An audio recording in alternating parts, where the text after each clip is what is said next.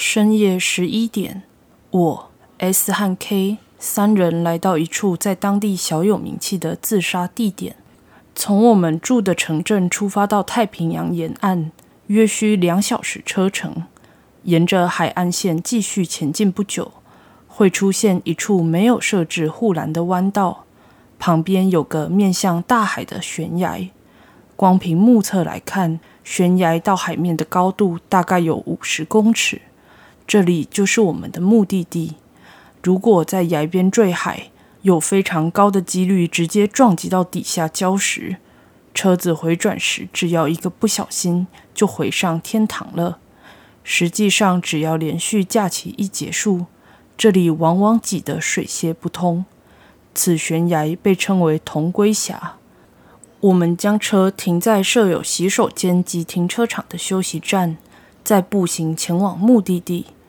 是说这里为什么叫做铜龟峡啊？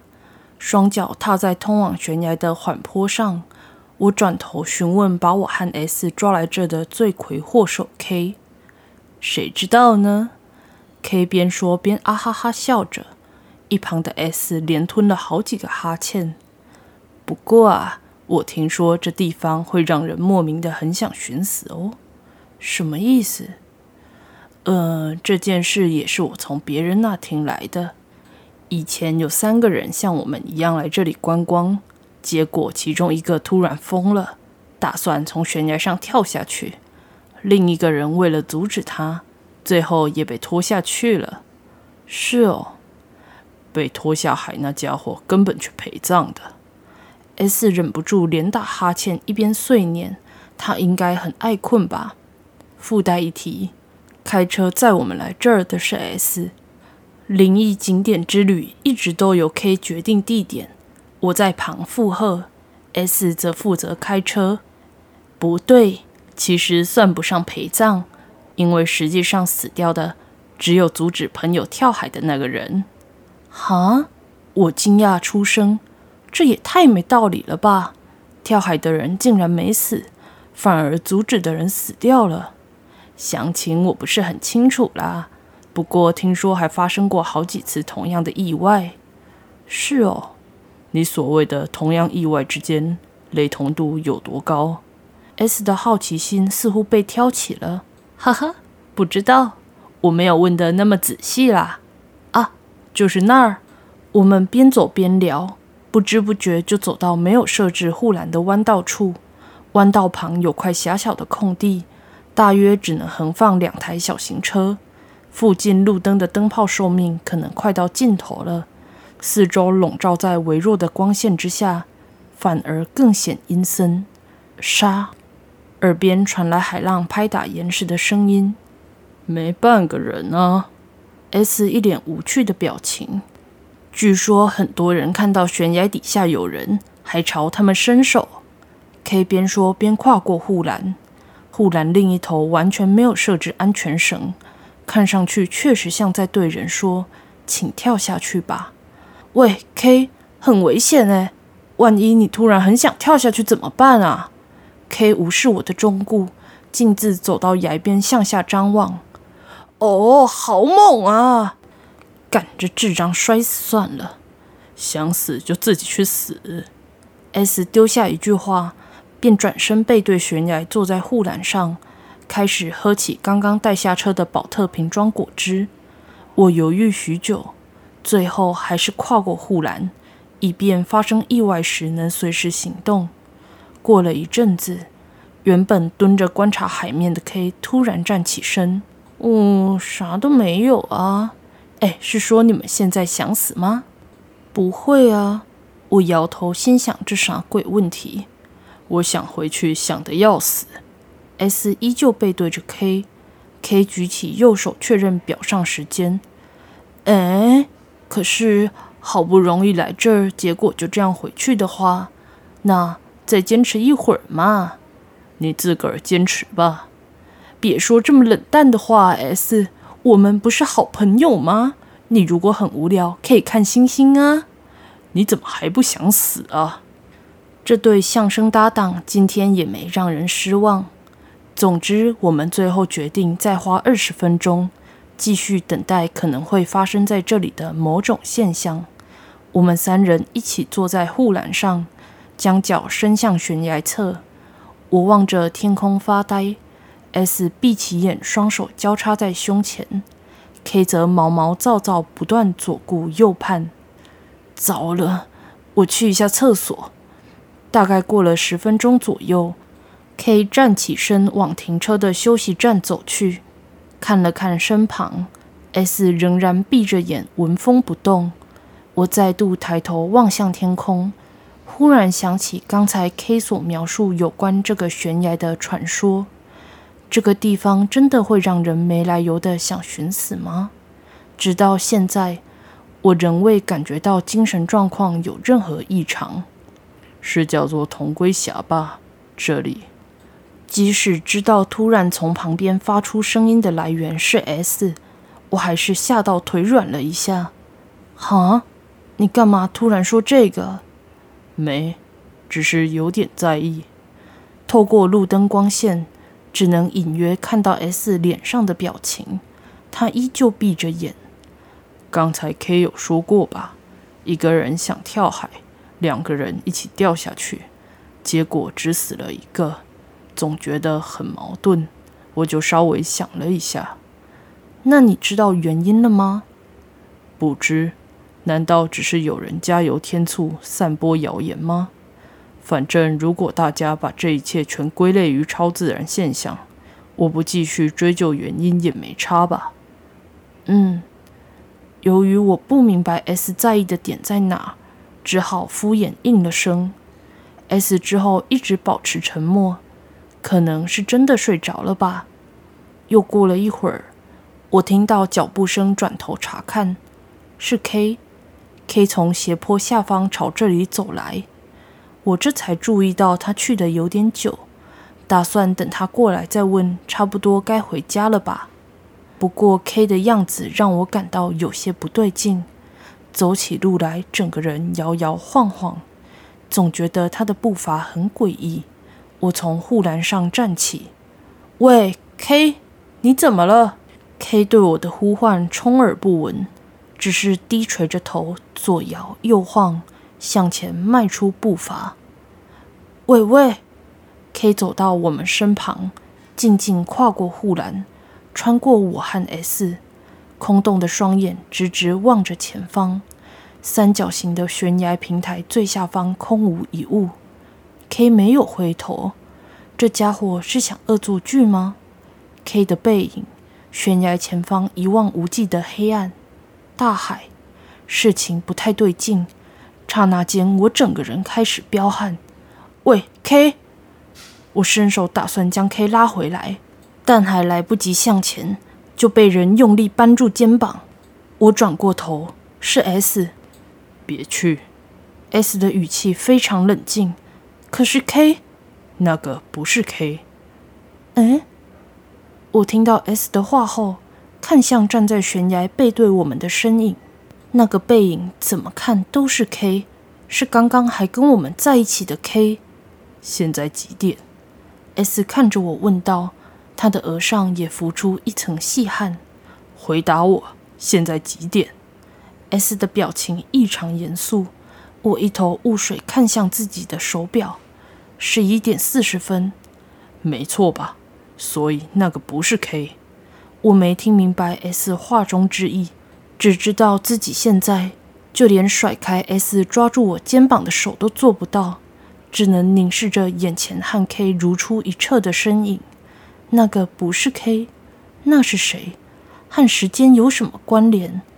本想拉住 K 而伸出的手还停在半空中，五指张开，内心满是犹豫、混乱和怀疑。于是我放下手。此时，眼前那家伙转过来了，不过只有头一百八十度转向我们。他顶着 K 的脸。脸颊向上挤出恶心的扭曲笑容，光凭笑容我也知道那并不是 K。那家伙朝着我和 S 露出诡异微笑，保持头部朝后的姿势，就这样跳下去。我不由得发出惊叫，那东西带着扭曲笑脸，瞬间消失在我们眼前。悬崖下并没发出落水声，跳下去了。我一时之间发不出任何声音，嘴巴大概也忘了合上，只能呆立原地。S 穿过我身边，走向前查看离悬崖数十公尺的海平面，什么也没有，没东西浮上来。我答不出话。S 又再一次走过身旁，喂，该走喽。K 没事。他边说边跨过护栏，快步走下斜坡，前往停车的休息站。我这时才终于回过神，犹豫了一下，究竟要去检查悬崖下方，还是跟着 S？最后还是小跑步追上 S。S，S，不报警吗？还不用。到了休息站后。S 经过车子旁，没停下脚步，毫不犹豫地走向南侧。我也跟在后头。进到厕所瞬间，我倒抽了一口气。K 脸部朝下倒在洗手台的镜子前，我连忙冲过去，结果 K 一副睡得正爽的样子。不过 K 应该比较想听到人家说他昏厥过去吧。我依然无法置信 K 出现在这的事实。就算刚才那人不是 K，但外貌与 K 一模一样的人确实跳下了悬崖。喂，K，K！S 弯下腰，伸手轻敲熟睡中的 K 右侧头部，敲到第三下，K 才醒来。好痛！干嘛？我这是哪里啊？是 K！我敢确定这个人绝对是 K。心中的大石瞬间落下。我瞄准坐在地上的 K，朝他后背踹了一脚，痛死了！哎，怎样了？干嘛踹我？我做了啥吗？我思考了下该怎么跟 K 解释比较好，最后还是照实说出：K，你不对，是跟你长得一样的家伙在我们面前跳海了。K 连眨了好几下眼，哈，骗人的吧？真的假的？我死了哦！哦，我超想看那画面的啦！真的是 K，这家伙如假包换是 K，让人无言到差点笑出来。喂，你们两个回家喽！S 出声了。哎，既然发生这么好玩的事，就再多待一下嘛。只有我没看到，不是很不公平吗？吵死了！已经超过二十分钟了，我要回家。你们自己决定要坐我的车回去，还是继续留在这儿。S 讲完后准备出去外面，但才走几步就突然停下，似乎想到些什么，碎碎念道：“啊，对了，差点忘记。”他径直走到洗手台前，啪嚓，深夜厕所里发出诡异声响，声音来自 S 手中的保特瓶。S 手握着瓶底。用坚硬的瓶盖部分直直朝洗手台的镜子砸下，裂成蜘蛛网状的镜子再也无法完整映照出任何人的脸。我和 K 双双愣在原地，S 一脸淡然地放下保特瓶，再度看着我们：“快点，要回去了。”我们互看了一眼后，听从 S 的命令，急忙跑出厕所，坐进车里。最后还是没有报警，没有出现任何死者，我们什么也没看到，因为 S 是这样说的。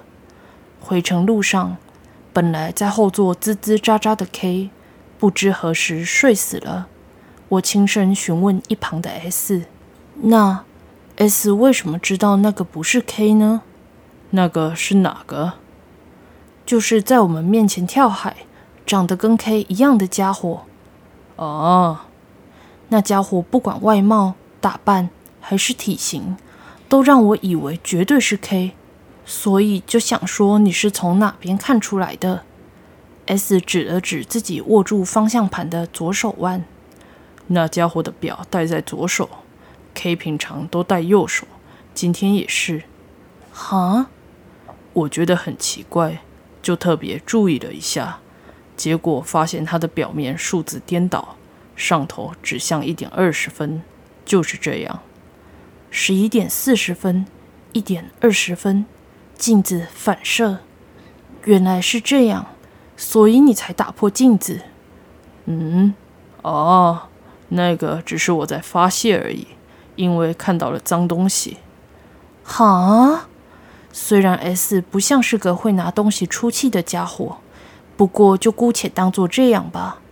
但我不禁心想：S，你的观察力到底有多敏锐啊？一般来说，根本不会注意到那种小地方，绝对不会。证据就是我完全没发现那家伙不是 K。不报警真的可以吗？S 听到我说的话后摇了摇头。我们什么都没看到，K 也活得好好的，这就够了。也对。这样处理或许是最好的。神奇的是，我很容易就被 S 说服了。第六感告诉我，悬崖下肯定没有尸体。不过啊，要是当时你就这样把手伸过去的话，可能会被拖下海吧。S 语气平淡，却一语惊人。我瞬间感到汗毛直竖。因为那个地方叫做同归峡吗？话刚说完。S 又打了个大大的哈欠，这时后座的 K 突然胡言乱语讲起梦话，害我又抖了一大下。活着真是太好了。是说我现在超爱困，如果不小心出意外，害你们跟我同归于尽的话，就抱歉喽。S 应该是在开玩笑吧？虽然我笑不出来。夜深人静，S 操控着手中方向盘。往我们居住的城市微微摇晃地蛇形前进。